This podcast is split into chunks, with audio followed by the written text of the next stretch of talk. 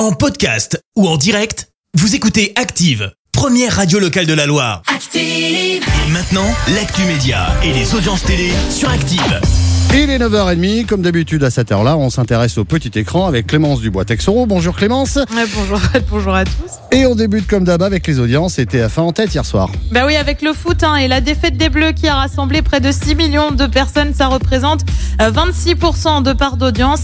Euh, Derrière, on retrouve France 3 avec les enquêtes de Vera. France 2 complète le podium avec le film Sage-Femme et Catherine Deneuve au casting.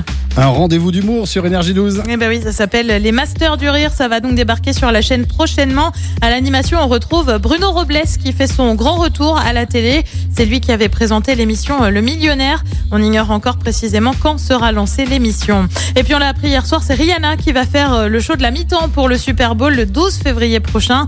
Vous le savez, le Super Bowl s'est suivi par des dizaines de millions de personnes aux États-Unis. L'année dernière, c'est Snoop Dogg, Dr. Dre et Eminem qui, avaient euh, assuré le show suivi à part 120 millions de personnes.